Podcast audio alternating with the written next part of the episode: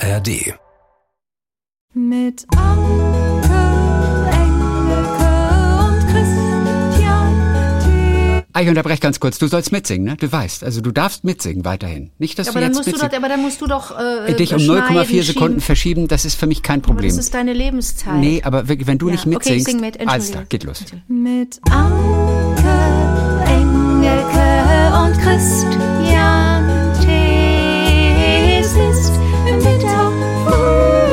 weiß ich nie den Ton.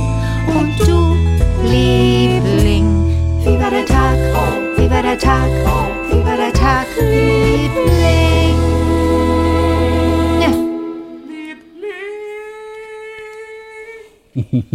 Hallo, Anke Engelke. Hallo Christian T. Es ist immer blöd, den eigenen Namen zu sagen Ja, oder zu ja, singen. ja. ich schäme mich direkt. Okay, gut. Ja. Aber du sagst ja nicht deinen mal. eigenen Namen. Doch, mit Ah, ja, das verstehe ich, ja. Oh, ja. Ich, super unangenehm, kenne ich auch. Bescheuert. Ich bin froh, dass ich nicht zum Mitzwingen gezwungen werde von dir. Deswegen, das ist das Positive Könntest du die. Töne denn treffen?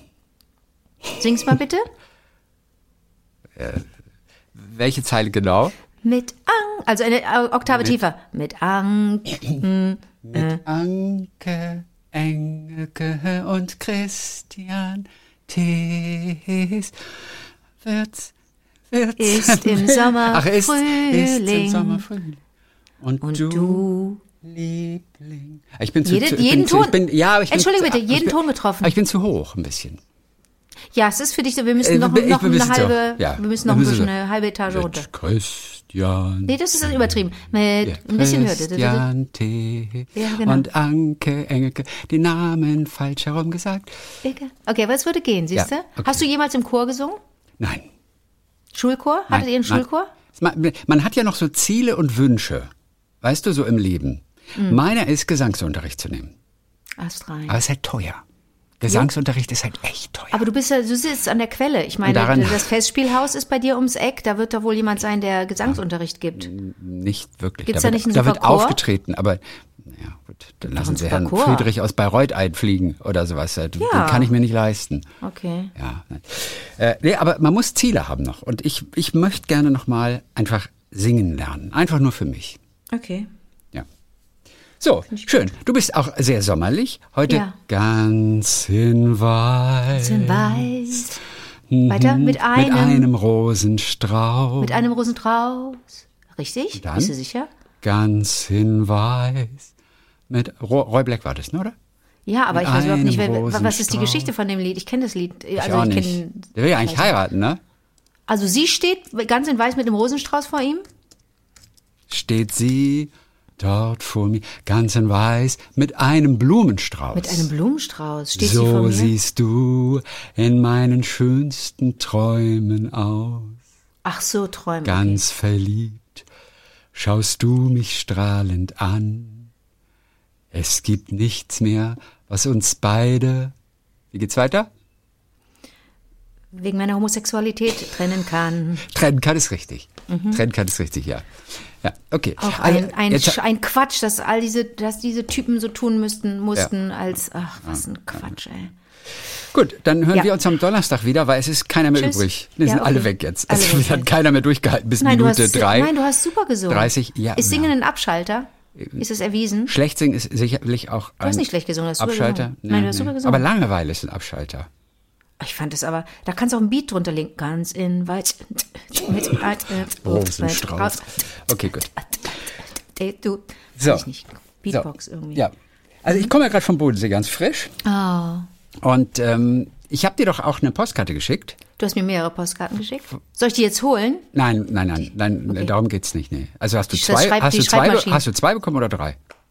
Zwei. Alles klar, zwei. Schreibmaschine. Oh, Ja. dann, ja, Feiertag. Oh, Schreibmaschine. Ja, ja Schreibmaschine. Hab ich- ja. Und da habe ich dir ein kleines Zitat aus einem Brief habe ich Ja. dir raufgeschrieben. Irre, irre. Den Hermann Hesse, das will ich kurz am Anfang nur erzählen, denn wir waren auf der Höri. Das ist diese kleine Halbinsel am Bodensee hinter Konstanz, Radolf-Zell die Ecke, wo Hermann Hesse von 1904 bis 1912 gelebt hat. Mhm. Ja, da hat man viel Trubel gehabt in der Stadt und dann wollte er sich mal zurückziehen aufs Land und dann hat er da irgendeine so eine kleine Bleibe in der Höri gefunden und hat sich dann selber ein Haus auch noch gebaut. Ein Schweizer Landhaus mit Garten, so ganz toll. Ein historischer Garten, den man heute noch angucken kann und so. Ja, und da war ich und habe mir das Haus, nee, das Haus war nur das Wohnzimmer anzugucken. Da wohnt halt jemand privat drin, mhm. aber den Garten durfte man anschauen. Ich habe selber von Hermann Hesse noch nie etwas gelesen. Noch oh. nichts. Mhm. Aber ich war offen und fand es einfach auch total interessant. Und in diesem tollen Museum, auch das Hermann Hesse Museum, da ist wirklich super gemacht. Da stand dieser Brief dann von ihm an seinen Vater. Und da habe ich dir den ersten Satz zitiert. Der ging ja, sehr geehrter Herr, mhm. ja, da Sie sich so auffällig opferwillig zeigen, darf ich Sie vielleicht um 7 M oder gleich um den Revolver bitten. Nachdem Sie mich zur Verzweiflung gebracht, sind Sie doch wohl bereit, mich dieser und sich meiner rasch zu entledigen. Eigentlich hätte ich ja schon im Juni krepieren sollen er wurde auch, ich weiß nicht, was mit dem Hermann los war. Also mit seinem Vater verstand er sich offensichtlich nicht gut. Er wurde dann auch in so eine Art Kur geschickt. Irgendwas stimmte mit dem Jungen nicht. Mhm. Und der Vater mochte ihn nicht. Und dann geht es also weiter. Sie schreiben, wir machen dir gar keine schrecklichen Vorwürfe, weil ich über ST schimpfe. Dies wäre auch mir durchaus verständlich, denn das Recht zu schimpfen darf man einem Pessimisten nicht nehmen, weil es sein einziges und letztes ist interessanter Satz, oder? Ach, das, das kann man ja, das, das kann man vielleicht anwenden bei, bei den Menschen, die du auch erlebst, wenn du bestimmt, wenn du Menschen interviewst für deinen, für deinen Talk am Sonntag. Da hast du ja auch schon die Erfahrung gemacht, dass HörerInnen äh, schreiben, was ist das für eine Person, weg damit, zurück ja. dahin, wo diese Person herkommt. Also so äh, offen rassistisch. Das sind dann wahrscheinlich, ah, das sind ja keine Pessimisten, das sind Meckerer. Das sind keine Pessimisten, nee, das sind stimmt, einfach nur Hater. Hater. Aber Pessimisten kennen wir natürlich alle, die eher so das Glas halb leer sehen und immer so sagen, ja, aber. Ich nehme mich da nicht aus. Ich habe auch manchmal ja, aber ich versuche aber keine Abers mehr. Aber da ist eine kleine Schnittmenge zu den Hatern, die die so negativ sind. Das ist doch nicht gut. Ja, ja, ja, ja. Ich finde es nur ganz interessant, dass er den Pessimisten dieses einfach zugesteht. Das Recht zu schimpfen darf man einem Pessimisten nicht nehmen, okay. weil es ein einziges und letztes ist. Okay, pass auf, da ist ja auch was dran. Also der Mensch ja, kann ja. ja nicht den ganzen. Ich war äh, neulich beim, äh, meine Kamera ist kaputt, mein Fotoapparat, oh und da war ich, mh, da war ich in dem Geschäft, in dem ich die gekauft habe. Und da, dieser Mann wurde gerade angeschimpft von einer, von einer Kundin, die mit zwei kleinen hässlichen Hunden da war, die mir ständig um die Beine liefen, wo ich schon dachte, so, jetzt gleich gibt es kein Fenster in dem Laden, aber ich war kurz davor, den Hunden den Ausblick zu zeigen. So, und die Frau hat den Verkäufer geduzt und hat gesagt, ja, was brauche ich hier? Welches brauche ich dafür? Und zeigte auf dem Handy irgendwas, was sie brauchte. Und dann sagte er, na, das weiß ich nicht. Es kommt drauf an, was sie. Nee, das ist deine Aufgabe. Du musst das gucken. So habe ich gedacht. Was ist denn das für eine Tante? Und der blieb ganz ruhig und sagte, na, dann wollen wir doch mal gucken. Und ich stand dahinter, dann dreht er sich noch um und sagt, ich brauche hier noch ein bisschen.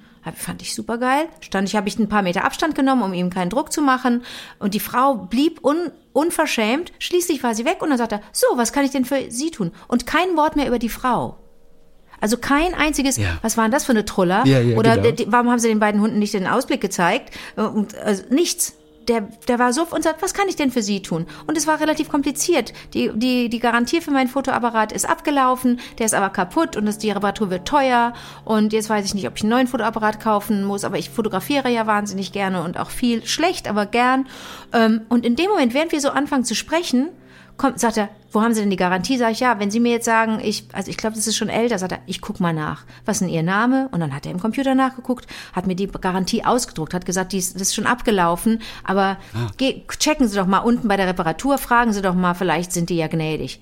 Wie freundlich und positiv das Gegenteil eines Pessimisten. Der hätte sagen können, nee, können Sie vergessen. Sie haben die 219 gekauft, können Sie vergessen. Zwei Jahre Garantie abgelaufen. Nein, Optimist, der, das Gegenteil eines Pessimisten. Und dann, während wir sprechen, kommt eine Frau an, die so ein bisschen verrückt war, glaube ich. Die hatte ein bisschen, weiß ich nicht, da lag auch eine, da lag auch, glaube ich, was vor. Die, die, die quatscht einfach rein. Hallo, ich, hier bin ich. Und, und er blieb auch ruhig, sagt, und, und, und sie kannte seinen Vornamen. Ach. Hallo Heinz, sage ich jetzt mal. Na, ja. und wie ist? Und er so, du, ich bin hier gerade in einem Kundengespräch. Ach so, ja, da, ja gut, dann komme ich später. Ganz süß. Eine ganz, auch eine fröhliche Person. Ja. Aber ich glaube, 99 Prozent der VerkäuferInnen dieses Landes hätten gesagt, sag mal, jetzt, ja. Uschi, siehst doch gerade, dass ich hier im Gespräch bin. Du, ich bin gerade im Kundengespräch. Das war für mich, Chrissy, das war für mich wieder mal ein, ein, äh, ein nicht Wake-up-Call, wie sagt man, aber so ein klarer Hinweis aus dem, von irgendwo, mhm. aus mir selber, aus dem Universum, von diesen Menschen, von diesem Mann, der ein Vorbild war in dem Moment. Ruhig bleiben, freundlich bleiben. War das ja, super. ja, das ist ganz toll. Ist auch das Gegenteil übrigens von Menschen, die Fahrräder verleihen. Also auch wir, wir sind wieder Rad gefahren am Bodensee. Mhm. Und es ist immer ein muffliger Mensch, der sich eigentlich belästigt fühlt, dass du Fahrräder ausleihen Ach, möchtest. Und das wurde uns schon angekündigt. Nee, bei dem einen muss man sagen, da wurde uns das angekündigt. Und wir hatten gehofft und ich habe gedacht, okay, den möchte ich trotzdem erleben. Den breche ich, habe ich gesagt. Den breche ich mit Freundlichkeit. Ja. Und dann war da einer, der war aber total freundlich. Und dann haben wir herausgefunden, es ist nicht der Chef gewesen, okay. der eigentlich sonst ist, vor dem man uns schon gewarnt hatte. Ja, nee, ey, sorry, da will jemand ein Geschäft mit dir machen. Nee, tut uns wirklich leid. Das ist ganz unangenehm. Äh. Aber habe ich, hab ich jetzt ganz oft erlebt. Chrissy, aber da sagst du, den breche ich mit Freundlichkeit. Den ja. breche ich mit Freundlichkeit. Das, wir müssen da an, auch einen anderen Slogan äh, uns aussuchen, denn das, das, das, englische Äquivalent ist kill them with kindness. Und sowohl kill brechen als auch kill ist, ist mir zu negativ konnotiert, ist immer zerstörend. Wir wollen ja aufbauen und motivieren mit Freundlichkeit. Ich brauche das ja manchmal auch. Ich bin ja manchmal auch unausgeschlafen, weiß ich nicht, müde, äh, gestresst. Und mir hilft das ja dann, wenn Menschen freundlich sind. Aber helfen mit Freundlichkeit ist, damit kriegst du auch kein, damit kriegst du niemanden überzeugt. Aber vielleicht ist, ich breche den mit Freundlichkeit, kill them with kindness, ist das nicht? Ja, ja aber der, der, der, also der Hesse-Vater, ja, ja, der hat mit diesen Abkürzungen, das macht mich wahnsinnig. Auf der Postkarte haben wir schon drüber gesprochen. Dieses ja. M, schick mir 7N 7 oder den Revolver. Ja. Sind das sieben? Ich, vielleicht 7000? Für M steht ja oft für 1000.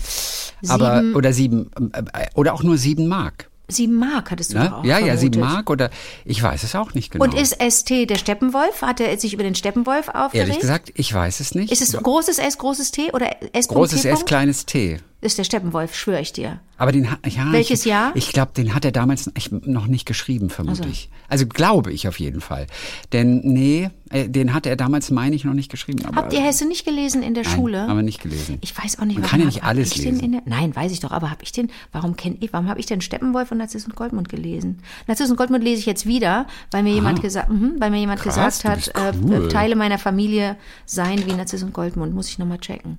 Ähm, äh, nee, habe ich auch nicht in der Schule gelesen. Ja, wahrscheinlich auch wieder mal. Ja, aber über Ästhetischen, vielleicht ist es ja, vielleicht ist es trotzdem der Steppenwolf. Also es ist auf jeden Fall 1892 gewesen, der Brief, okay, ja. sehe ich gerade. Oh Gott, wie lange das her ist, oder? Ja. 1892. Krass. Steppenwolf, Hesse, äh, Steppenwolf, Hesse, ich guck mal gerade. Mhm. Äh, 1927 erschienen, also knapp 30 Jahre später.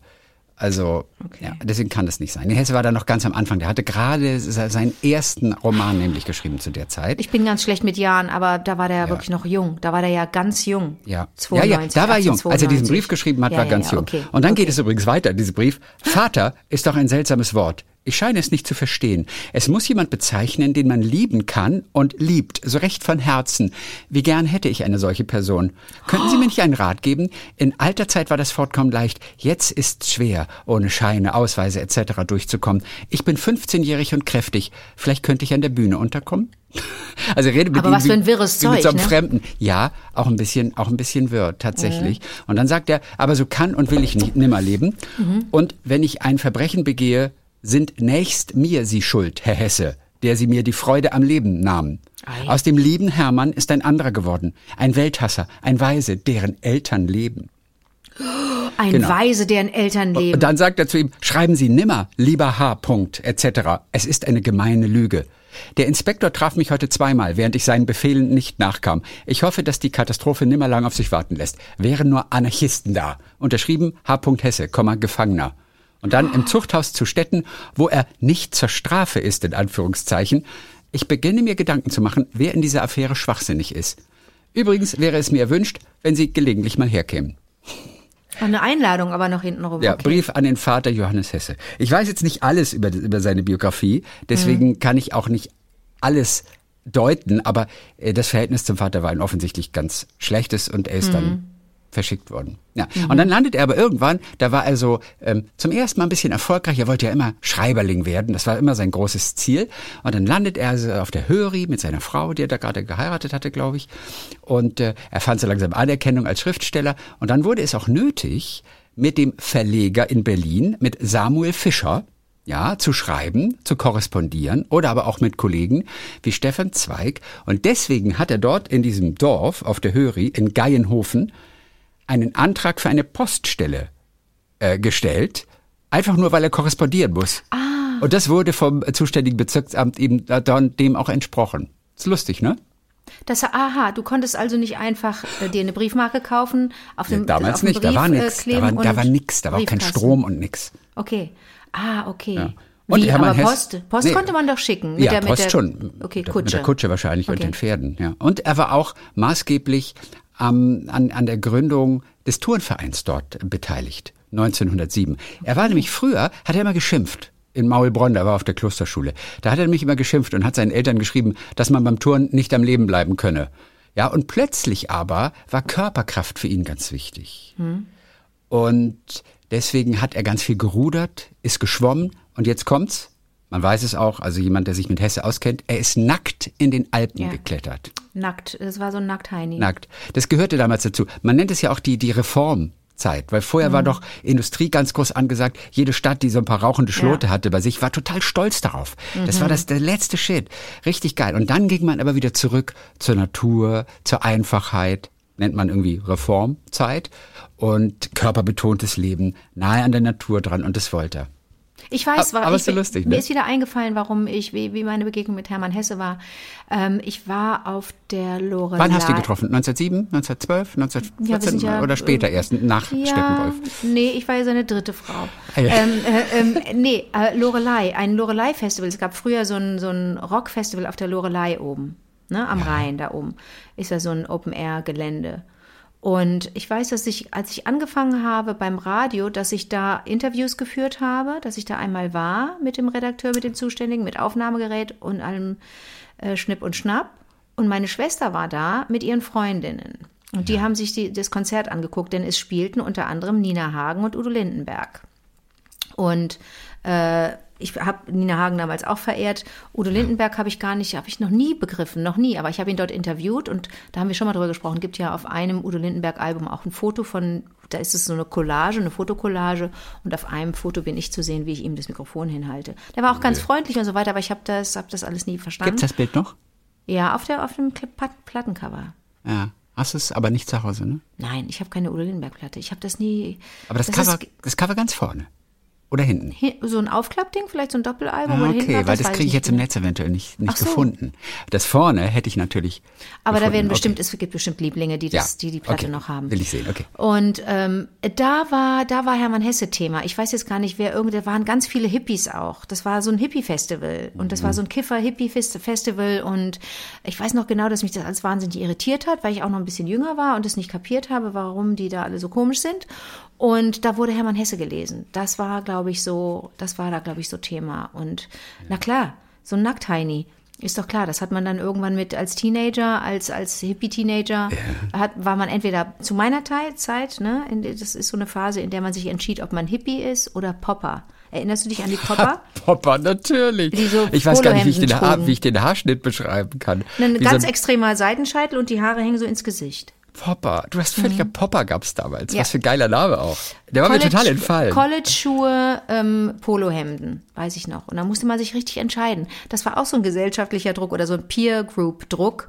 Äh, wenn man heute so schimpft und sagt, oh, die Jugendlichen, die sehen ja alle gleich aus, schrecklich. Was ist denn das für eine Uniform? Sind doch alle eigentlich gegen Uniform. Aber es ist ja niemand gegen Uniform. Wollen alle gleich aussehen. Das ist verrückt.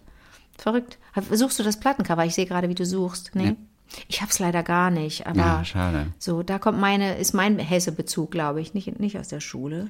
Erstaunlicherweise ist Hesse ja der in Amerika meistgelesene europäische Autor. Und auch in Japan. Nicht, nicht man- äh, Thomas Mann. Hermann Hesse. Ja, man ist, ja, das ist ein bisschen geschmeidiger. Thomas Mann ist ja schon etwas stö- spröde zu Ja, lesen. aber, ja, aber selbst das, gell, denkt man, wirklich? Und ich habe noch kein einziges Buch von dem gelesen. Ich meine, lohnt sich das so jetzt so als Erwachsener? Man hat viele tolle Autoren kennengelernt, die auch, auch richtig Hesse? die Absolut. Spannung aufrechthalten. Absolut. Aber, ja, Hesse? Finde ich schon. Also, Und dann, mit welchem fange ich an? Also welches, welches nehme ich mir vor? ich würde sagen, das ist ein Goldmund. Das sagte ich ja eben. Echt? Steppenwolf Narziss ist und auch Goldmund. dufte, aber ja. Okay, okay, aber cool. das, und das kannst du auch ganz gut durch. Das sind- nicht so fette Dinger. Kannst du gut an einem Wochenende durch. Wenn du so am Bodensee bist, ich finde, man muss das am Bodensee dann lesen. Alles klar, mache ich das dann auch. War auf jeden Fall eine Type. Und das vielleicht noch zum Schluss. Er hat sich ja dieses Haus bauen lassen mit dem, mit dem Garten. Äh, der Schwiegervater hat mehr oder weniger dafür bezahlt, aber auch er hatte erste so literarische Erfolge, die haben das auch so ein bisschen finanziert. So. Und jetzt kommt's. Um, um die Gartenwege zu befestigen, hat er Manuskripte genommen, die ihm zugeschickt wurden, denn er war damals schon sehr erfolgreich und alle Autoren haben ihm diese Skripte immer zugeschickt. Mhm. Lesen Sie doch mal rein und gucken ja. Sie mal in der Hoffnung auf ein positives Wort, weißt du, dass man so oft irgendwo abdrucken kann zur Werbung und so weiter. Und er war, hatte da überhaupt gar keinen Bock drauf. Er hat wirklich nur das rezensiert, was er auch irgendwie gut fand und von dem er dachte, ach, das hat auch länger Bestand. Aber das meiste hat er alles benutzt dort, um quasi seine Gartenwege zu befestigen. 15 Zentimeter unter der Erde hat er lauter Manuskripte und Papier Was? hat er alle verwendet. Denn? Aber, um, aber die verrotten nein, doch. Weil es wenig Steine gab da. Sie hatten zwar Sand zum Bauen, aber wenig Steine. Und damit es noch ein bisschen fester ist, dieser, dieser Weg, hat er einfach diese Manuskripte da vergraben. Und dann hat man später natürlich, äh, waren die jetzt mehr oder weniger ökologisch abgebaut. Na klar. Aber man hat trotzdem noch Papierfetzen und, und so alte Bücher, Einbände und so darunter gefunden, Was? die noch nicht ganz weg waren. Ja, ja, hat man, hat man dann irgendwann ausgegraben. Aber ist ja auch schön, um zu wissen, ob das wirklich stimmt. Denn, aber das ist ja wahnsinnig sinnlos. Du kannst, das verrottet doch in 0, nix Papier. Ja, ja, warum auch immer er das gemacht hat. Auf jeden Fall, er hat Massen von Bücher und Zeitschriften hat er da einfach unten vergraben das unter dem frech, Weg. Ne? Und hat dann gesagt, beachten Sie, wie schön fest dieser Weg ist. Mm. Er hat unter dem Sand ein gutes Bett, aber nicht von Stein, sondern dort unten liegt hübsch geschichtet die ganze deutsche Literatur von heute. Nein hat er über sein zweites Geinhofer Domizil da, wo er den Garten gebaut hat, gesagt. Ja, also äh, das war total interessant. Ja, war frech. Ich finde es gerade ein bisschen ja, frech. frech. So, das äh, als kleinen Einstieg hier. Erzähl mal. Also übrigens, ich habe unsere Englisch, ich habe unsere, unsere, unsere England-Korrespondentin, ich ja. habe nachher nicht mehr viel. Ich habe unsere England-Korrespondentin, Gabi ja. Wiesinger, habe ich gefragt, ja. nach Prince Charles. Prince Charles. Ja, Prince Charles hat ja mal, weil er Teil einer, einer, einer Wollkampagne, dass man wieder mit, mit guter, originärer Wolle einfach viel mehr macht, ja, als ja, mit synthetischen Fasern, hat er dieses Experiment gemacht, von dem du kurz erzählt hast. Er hat nämlich bei ihm bei sich zu Hause irgendwo auf dem Im Land Garten da hinten ne? in dem einen Garten hat er in einem seiner vielen Gärten und von vielen Palästen hat er ähm, einen Wollpullover vergraben und ist aber liegt schon ein paar Jahre zurück, bevor er König war und einen Polyacryl Polyester äh, äh, Pullover vergraben, um zu beweisen wenige Monate später, wenn er dann wenn er das Loch wieder auf die beiden Löcher wieder aufbuddelt, ist der Wollpullover verwest und der der andere mit den ähm, unnatürlichen Fasern nicht. Ja, und es wurde wieder ausgebuddelt, ein paar Chrissy. Jahre später. Ja. Genau. Das heißt, der Wollpullover hatte sich im Prinzip äh, so gut wie in Luft aufgelöst. Na klar der hatte sich einfach ökologisch abgebaut, da war nichts mehr übrig. Ja. Und das war so eine große wollende Kampagne, hat Prince Charles selber drüber geschrieben. Sie hat mir aus dem Daily Telegraph Super. einen Ausschnitt geschickt. Und äh, ja, du weißt also, es wurde wirklich wieder ausgegraben. Super. Und der Pullover war fast abgebaut. Gibt ja nichts Ätzenderes als so offizielle Nasen PolitikerInnen, die irgendwas versprechen, irgendeine Aktion starten und das nicht zu Ende bringen. Das ist so eine, das ist auch so ein Problem, das ich manchmal habe, bei, mit mir selber, dass ich manchmal Dinge beginne und sie nicht beende. Das finde ich total blöd. Man muss es schon mal zu Ende bringen, das eine oder andere, oder? Ja, also es ist schön, aber du, mein gut, wenn man merkt, ach, das lohnt sich nicht, die Zeit da zu investieren, ach so, dann hab nicht. mich da vertan, ist es ja gut. Aber das mit dem Pullover, Zeit. verstehst du, da standen ja. ja. auch Leute, da wurden Fotos gemacht, das war ein großer, äh, äh da wurde ein großer Bohai drum gemacht. Finde ich dann gut, wenn dann gesagt wird, so und dann und dann könnt ihr da und da nachlesen, ja. was das Ergebnis ist, weißt ja. du? Also wie gesagt, es, du fandest es ja nicht, ja. diese die Auflösung ja. dazu. Er hat's gemacht und er hat quasi nur noch die synthetische Faser wiedergefunden. Deshalb sagt er, bitte Leute, arbeitet doch einfach mehr mit Naturfasern. Das Richtig. tut uns allen ganz gut. Correct. Erzähl mal, was hast du denn so hier gehabt, äh, gelesen, so, gesehen? Ich habe, ich habe äh, mich äh, auseinandergesetzt mit einer jungen Frau, weil ich ein Interview gehört habe im Radio mit ihr. Oh. Und ähm, sie liebt ihren Beruf und ähm, ich frage mich gerade, ob ich dich das raten lassen soll oder nicht. Nee, pass auf. Es geht ich weiß um es sowieso nicht, ne? Ja, doch. Ich saß über diesen Noten und dachte, Wahnsinn. Wenn man sich das ganz doll vorstellt, wie diese Musik klingt, dann fängt man wahrscheinlich an zu fliegen. Mhm. Okay. Und ich habe diese Partitur gelesen wie ein Lieblingsbuch. Und das ist meine erste eigene Partitur gewesen. Und das, und ich habe reingeschrieben auf die erste Seite, das hier ist meine erste eigene Partitur und das erste Stück, das ich später, und jetzt löse ich es auf, als Dirigentin dirigieren werde. Ach, als Dirigentin. Dann, dann, dann ist es die Dirigentin, die in Hamburg war? Nee. Oder die Australierin? Nee, ist eine, ist eine Deutsche, ist die Johanna Malwitz. Die ist jetzt 37, junge Frau. Und die war schon mit 28 äh, Generalmusikdirektorin nämlich in, Euro, in Erfurt. Da war sie die jüngste Generalmusikdirektorin Europas mit 28 Jahren. Und sie wird im Sommer, im September, Chefdirigentin des Konzerthausorchesters Berlin. Ach, in Berlin, Gott. Ja. So, und das musst du dir jetzt mal vorstellen. Wir haben doch, wir, also es gibt so Pi mal Daumen 100, 120, 130 Symphonieorchester. Also jetzt die, die, die, die mit öffentlichen Geldern unterstützt werden, ne? Ja. Und 80 Theater, an denen auch gespielt wird. So, und der, der, ähm, der Stand 2018 oder 2019, die Zahl konnte ich nicht jetzt, konnte ich nicht jetzt verifizieren. Dass wirklich nur zehn, wenn wir, wenn wir, wenn wir es gut haben, sind nur zehn Prozent Frauen bei den Dirigentinnen. Bei den Dirigenten muss man jetzt sagen, ne? Sind nur 10% Frauen. Und es gab auch schon, es gab auch schon im letzten Jahr, Anfang des letzten Jahrhunderts gab es auch schon, äh, gab es auch schon Dirigentinnen. Antonia Brico habe ich nachgesehen, die hat äh, äh in den 30er Jahren in Los Angeles und in San Francisco jeweils äh, philharmonische Orchester äh, dirigiert. Ähm, die hat die geleitet also es geht zurück in die 30er Jahre, Chrissy. Also es ist natürlich ein, es gibt natürlich ein totales Ungleichgewicht, keine Frage. Ja, Aber, der, Frauen haben manchmal Dinge gemacht, von denen wir nicht wussten, was sie gemacht haben. Zum Beispiel Fliegen. Ja. Die sind in Flugzeugen geflogen. Na klar. Die sind Rekorde geflogen mit den Lindbergs. Das war für Frauen ganz normal damals. Ja. Hä? Ja. Wirklich? Deswegen ist es total irre. Ähm, und irgendwann ist das, hat das nachgelassen. Und jetzt musst du dir mal vorstellen, äh, es geht um die Unvollendete ne, von, von, von Franz Schubert dieser Partitur ist Johanna Malwitz, diese, äh, diese junge Dirigentin, dieser Partitur ist sie begegnet, weil sie schon früh Klavier und Geige gespielt hat und gemerkt hat, oh, Musik ist meins. Und sie hat schon früh neben der Schule am Wochenende so einen Frühstudiengang belegt. In Hannover an der Musikhochschule. Da war sie ein Teenager, da war sie 13, 14. Das musst du dir mal vorstellen. Mit 13, 14, wo andere am Wochenende dann, weiß ich nicht, sich mit FreundInnen treffen, irgendwie abhängen, äh, Fußball spielen gehen, Sport machen, irgendwas. Nee, die ist Freitag und Samstag, ist die, und vielleicht auch Sonntag, ist die zu diesem Frühstudiengang gegangen und hat Unterricht gekriegt mit anderen äh, Kindern in Musiktheorie, Gehörbildung, Rhythmik, Komposition und die haben äh, Stücke auseinandergenommen. Ne? So wie man das in einem guten Musikunterricht macht, interessiert natürlich wirklich wenige in dem Alter. Die fand das aber spannend. Und da, daher stammt dieser Satz. Ich saß über diesen Noten und dachte, Wahnsinn. Wenn man sich das ganz doll vorstellt, wie diese Musik klingt, dann fängt man wahrscheinlich an zu fliegen. Und das war wirklich so ein Impuls und sie hat sich verliebt in dieses Werk. Die Unvollendete, der ist ja tot, der Schubert. Kannst du das mal anspielen? Oder bringt das nichts? Äh, Wenn du das spielst, kann ich das, dann ja, geht das nicht, ne? Warte mal. Denn das ist wirklich, das ist ja wirklich auch ein tolles Stück Musik, die Unvollendete. Ja gut, soll ich jetzt die ganzen 57 Minuten spielen? Deswegen ist die Frage, was soll ich da Die Unvollendete spielen? ist kürzer, die ist ja nicht fertig geworden. Ja, du, du. Der hat auch Warte. welche gemacht, die, die war eine Stunde 15 lang, wenn du mich fragst. Ja, aber die ist ja nicht fertig geworden. Die hat er zur Seite gelegt, weil er dann irgendwie, weil er irgendwie, ich guck mal eben, ob ich das hier kriege. Ja. Warte. Äh, und dann kann ich es dir auch vor... Unvollendete, das stimmt, die ist nur 30 Minuten lang ungefähr. Mann, die ist ganz kurz, ist ja nicht fertig. Warte. Guck mal eben. In H-Moll. Achtung, es geht so. Ich sag's dir mal eben kurz. Ich singe es dir mal vor. Sekunde. Ich muss mal eben reinhören. Genau, sonst kann ich für alle hörbar machen. Warte. Ba ba ba ba ba ba ba ba ba ba ba ba ba ba ba ba ba das ist so, die, die Geigen machen so, du kennst es doch, ne?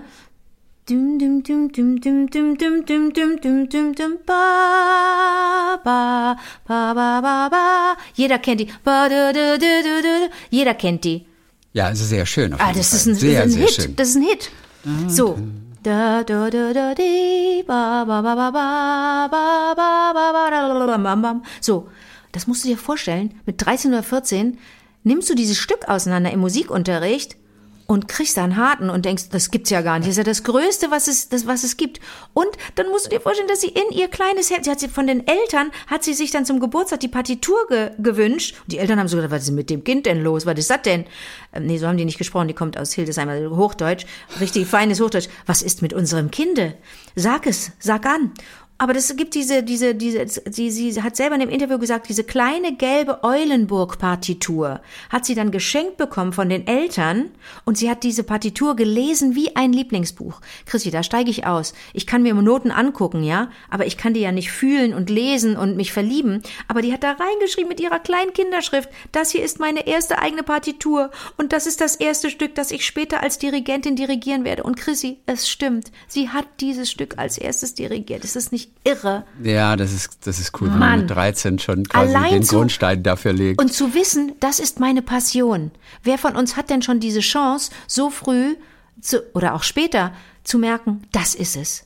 Das muss ich machen, um ein glücklicher Mensch zu werden. Und so ja. ist es gewesen bei Johanna Malwitz. Dirigentin, wie gesagt, ab September, wer Bock hat, geht ins Konzert, äh, äh, also sie wird Chefdirigentin im, im, vom Konzerthausorchester Berlin. Er hat in einem Gespräch auch gesagt, wenn du mit einem fremden Orchester zusammenkommst, ne? Es sind die ersten Sekunden, die zählen. Haben die Respekt uh. vor dir? Hast du, hast du einen Draht zu denen? Äh, nehmen die dich an? Und ich habe ja schon mit mehreren Dirigenten zusammengearbeitet äh, und auch, wie gesagt, äh, mit einer Dirigentin, mit der Ann-Sophie. Ähm, und die haben das alle mir bestätigt. Du kommst irgendwo neu hin und du bist der Chef aber die müssen dich respektieren.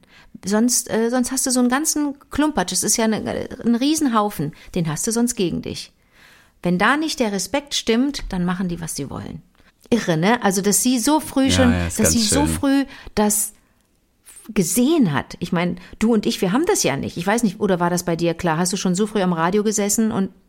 Nein, 16. Ich war 16. Ich hörte die, den englischen Soldatensender BFBS mhm. und es war große Liebe. Und da wusste ich, das will ich machen. Oh Gott, Chrissy, wie schön. Ich habe es erst ja. mit 32 gewusst. Ich weiß, dafür hast du schon mit neun gemacht. Ja, aber, aber überhaupt du? nicht auch gerafft, dass es das, äh, dass es das sein könnte. So gedacht, ja, mache ich halt. Ist aber auch ein bisschen nervig und ja, ist egal. Es war so mir war so vieles so wahnsinnig egal. Auch so eine gewisse hässliche Oberflächlichkeit, dass ich so gedacht habe, ja, pff, ja, regt euch doch mal alle ab. Fernsehen, pff, so, ich wollte Lehrerin werden, Chrissy. Ja. So, erzähl, deine kleine. Du wärst auch, Was? Du wärst auch gut gewesen als Lehrerin. Ich weiß. Das, das Soll ich dir sagen? Ja, ich glaube das gewesen. auch. Ja, bisschen zu albern vielleicht und ein bisschen, ja. aber auch streng. Du kennst mich ja auch streng. Ich bin ja auch sehr streng. Ne? Ja, in der Lehrprobe, da hätte man dich schon zurechtgestutzt. Weißt so. du, Frau Engelke, also nicht so, viele so geht Witze. das nicht. Ja, so geht das nicht, Frau Engelke. Bleiben Sie mal beim Ernst. So, erzähl deine Geschichte, obwohl ich deine Hesse-Geschichte schon so toll fand. Ja, ne, ich will nur ganz kurz noch äh, letztendlich einen Tipp abgeben mhm. für eine Graphic Novel, von der ich erst dachte, ach, die interessiert mich eigentlich mhm. nicht so. Sie stammt von Igort, das ist ein italienischer Zeichner mhm. und auch Autor. Und es heißt Berichte aus der Ukraine, Tagebuch einer Invasion. Und da habe ich da erst gedacht, und ich, ich sah auch, dass das so ganz toll besprochen war äh, überall. Und dennoch dachte ich, wir beschäftigen uns die ganze Zeit mit der Ukraine und erleben das Elend Tag für Tag. Äh, will ich das wirklich? Ich habe aber trotzdem mal so reingeguckt und er hatte mich dann sofort. Denn was er da erzählt und zeichnet, das, das sind so Augenzeugenberichte. Mhm. Und viele kleine Situationen, über die eben nicht in der Regel in den Nachrichten berichtet mhm. wird, die aber eine solche Kraft haben und uns den Krieg so viel näher bringen als manchmal Zahlen oder auch nur reine Horrormeldungen. Mhm. Und einige sind so besonders, dass du denkst, äh, hätte ich doch eigentlich schon mal von hören müssen. Zum Beispiel hier dieses eine Bild, ähm, in dem ein Traktor einen Panzer zieht. Und es geht wohl um ein Video, das letztes Jahr um die Welt gegangen ist auch. Ich habe es nicht gesehen. Und zwar in der Zeit, relativ am Anfang, als die russischen Fahrzeuge ohne Treibstoff liegen geblieben so. sind. Und der Widerstand war extrem ah, okay. groß. Und einige haben die russische Armee verhöhnt dort. Mhm. Und deshalb haben einige Roma in äh, Lyubimivka heißt es wohl, einen russischen Panzer gestohlen und haben ihn den ukrainischen Kämpfern übergeben. Und dann haben sie also diesen Panzer mit dem Traktor abgeschleppt, auch mit dem Risiko natürlich, dann, dass sie dort äh, befeuert werden oder erschossen werden. Aber ich hatte weder dieses Video gesehen, noch einfach von diesem Bild gehört, dass die Roma mit dem Traktor den russischen Panzer klauen und ihn zu den Ukrainern rüberfahren. Die dann mit, die dann hoffentlich Treibstoff hatten und äh die dann vielleicht Treibstoff hatten. Ja. Aber wie kann man denn einen Panzer in, ziehen? Ja, geht wohl. Ja, mit dem Traktor geht das wohl. So ein Traktor muss Da muss er erstmal reinsteigen sein. und auf neutral schalten oder was? Auf N. auf N. Wenn es eine Automatik ist, auf N. Ja. Also hat ein Panzer ja. eine Gangschaltung. Hast du drin gesessen beim Bund? Nein, ich habe ich hab nur mal, beim Tag der offenen Tür war ich mal in einem Panzer vor 100 Jahren. Ich kann mich da nicht mehr dran erinnern. Wie das Haben die Gangschaltung, ja haben die einen so Rückspiegel? Man weiß es nicht. Haben die einen, haben die einen, Ja, die einen, haben, einen Spiegel na, die zum haben so eine, so eine Art Rückspiegelsystem. Du guckst also nicht nach hinten, weil du bist ja in dem Panzer drin, sehen, aber das ist so ein Spiegelsystem wie in einem, wie in einem U-Boot. Ja. Weißt du, mit so, einem- mit so einem Teleskop. Ah, okay, stimmt, äh, stimmt, System. okay. Und so ist es auch beim Okay, Panzer, dass man sehen kann, was hinter ist. Das war die eine Sind Situation. Zigarettenanzünder, das sind doch wichtige Fragen. Ja, den gibt's nicht. Geht sowieso nicht mehr. Der- ne? Es gibt nur diesen Zigarettenanzünder, der ist aber sehr lang und nach außen gerichtet. also, weißt du, also, und dann gibt es also Itschnia, äh, die Stadt, und da ist eine alte Frau, und es war Tag vier, zu einem russischen Soldaten gegangen. Und man muss sagen, dieser Igor ist jemand, der aufgewachsen ist, sehr viel mit der russischen Kultur und Literatur, weil seine Eltern waren große Fans von der russischen Kultur insgesamt, von der Musik, von der Literatur.